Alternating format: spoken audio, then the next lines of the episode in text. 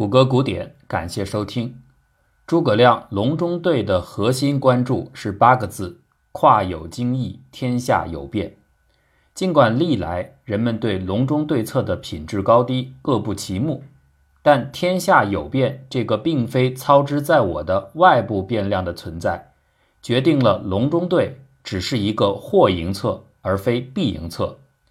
相较于隆中对处处行文之金石犀利。这个不确定条件颇为突兀，也可以说，这正是决策制定者实在无法闪避的困境，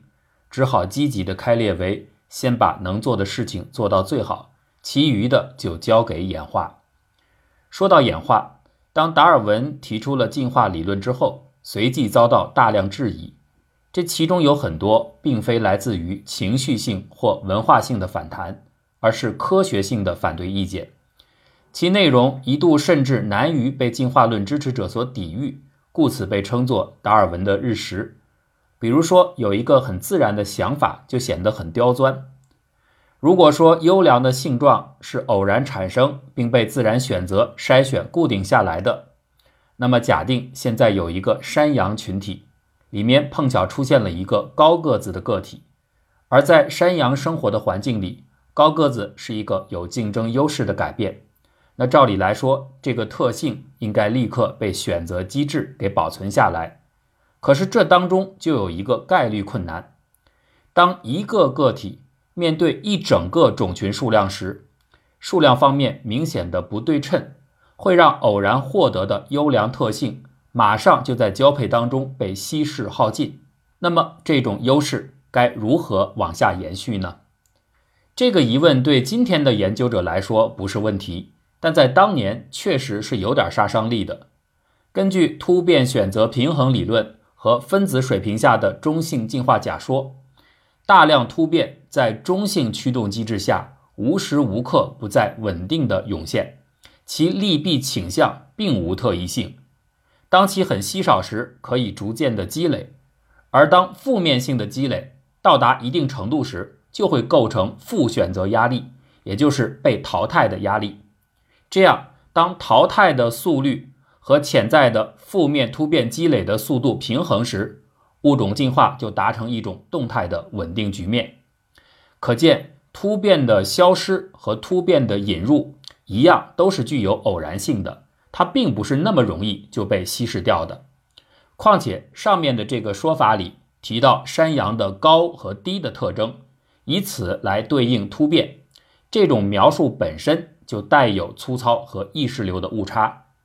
身高改变是一种表型变化，在绝大多数情况下，这并非是单独基因改变所致，更不要说深入到分子层面。表型是大量细节综合后的结果，它通常无法适用于最精确的过程定义。当然，话说回来，进化本身是一个很复杂的问题，似乎呢，它又是一种多尺度的现象。今天不少研究者都认为，所谓的选择机制是同时在分子、基因、个体、群体等等不同尺度的层面上共同产生筛选作用的，而并非仅仅由某种第一性的机制，也就是基础机制，在最细颗粒度上决定了上面的所有的表现形式。如果这样的多尺度选择理念更加符合自然真实的话，那么这个时候说表型又是有意义的。无论如何，微小的优势在初始阶段如何去抗衡巨大的数量方面的不对称压力，这是一个关键性问题。如果没有相应的解决方案，优势终究无法积累和扩展，因为你在一开头稀少的群体就被歼灭掉了。二零零二年，斯坦福大学的微生物研究者本杰明·克尔和伯哈南。进行了一项实验，他们选择了三种不同类型的大肠杆菌，分别是抵抗型（简称为 R）、敏感型（简称为 S） 和能够产生毒素的有毒类型（简称为 C）。这三者的关系是：抵抗型菌株可以比毒素型菌株生长得更快，因为它不需要负担产生毒素的这种开销；敏感型菌株。能够压制住抵抗型，因为抗毒机制它的自身会降低影响分布的速度。最后，敏感型细菌当然就会败给能够让它中毒的有毒性菌株。也就是说，R 弱于 S，S 弱于 C，C 的竞争力又弱于 R。实验者想观察到这三者呈现的石头剪子布的博弈循环，结果呢，却发现这一点和它们三者的空间分布以及相互交流效率有关。在交流速度充分快的实验环境里，R 型其实最后是会完胜其他二者的。只有在静止的器皿环境里，才能看到三环嵌套的菌群发展模式。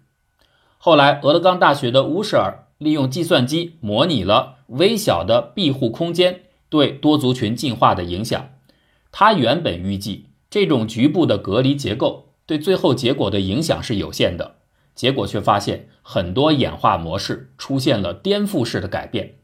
比方说，一个开放空间里让两种物种相互对抗，那通常会以优势物种取代另外一种而终结。但如果是在模型里放置了障碍，两种物种有时是可以共存的。相反的，在开放空间里，本来可以通过石头剪刀布的循环而共存的三个物种。有时呢，却会被小屏障破坏了这种震荡格局，最终被某一个单一物种清扫。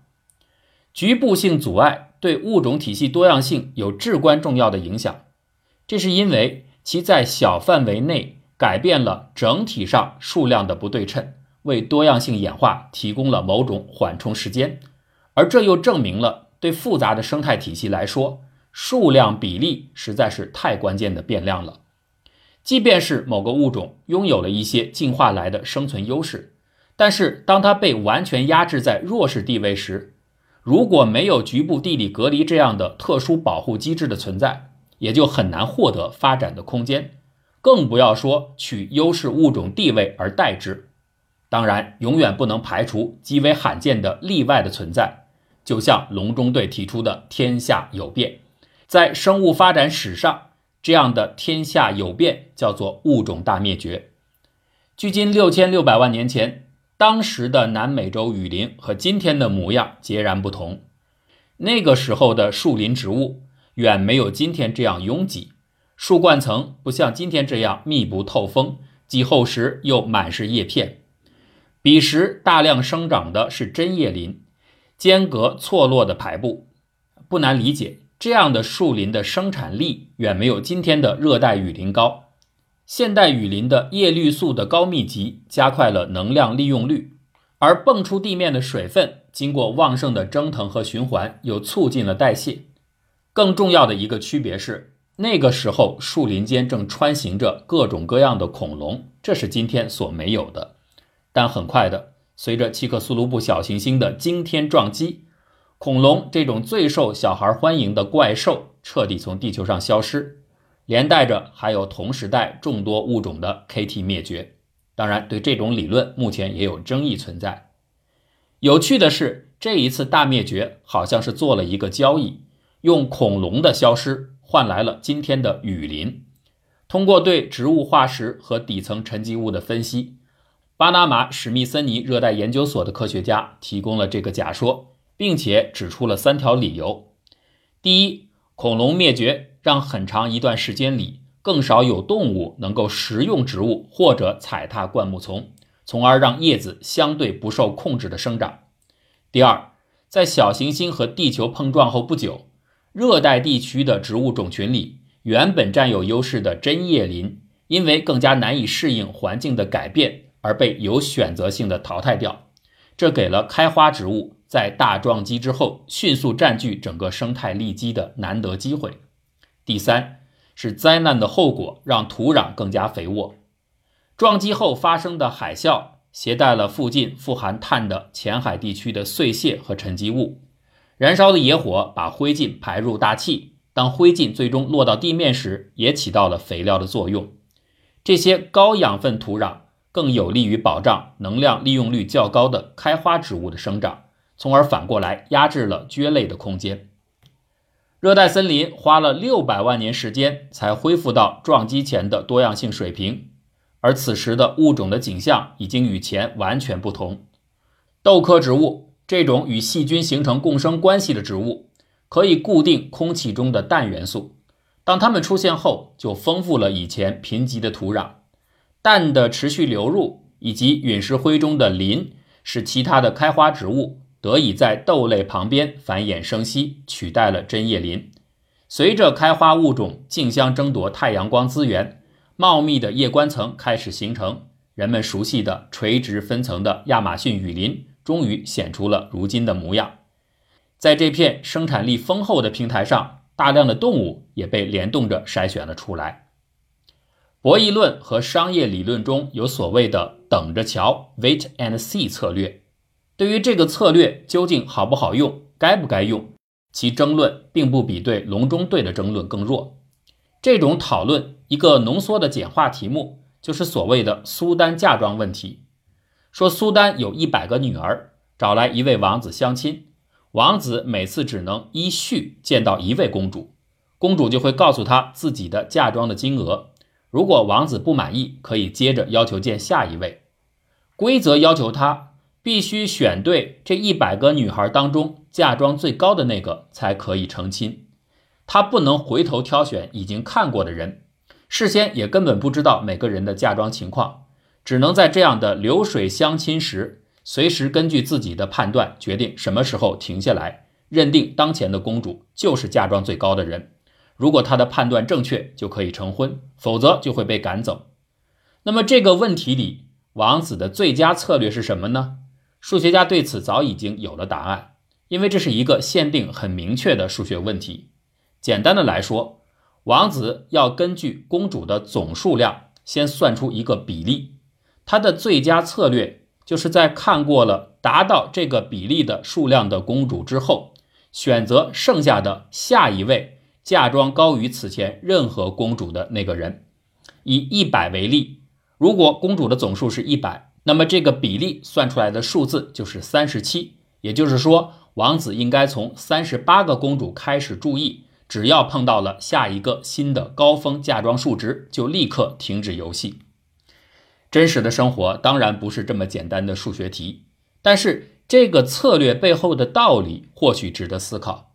面对抉择时，既不要匆忙的决定，也不要持久无断。你看过一小部分比例之后，就可以下注了。诸葛亮没有等到预期的天下有变，也仍然强行用兵。因为他对刘备说的那个前提“兼跨荆益”已经消散，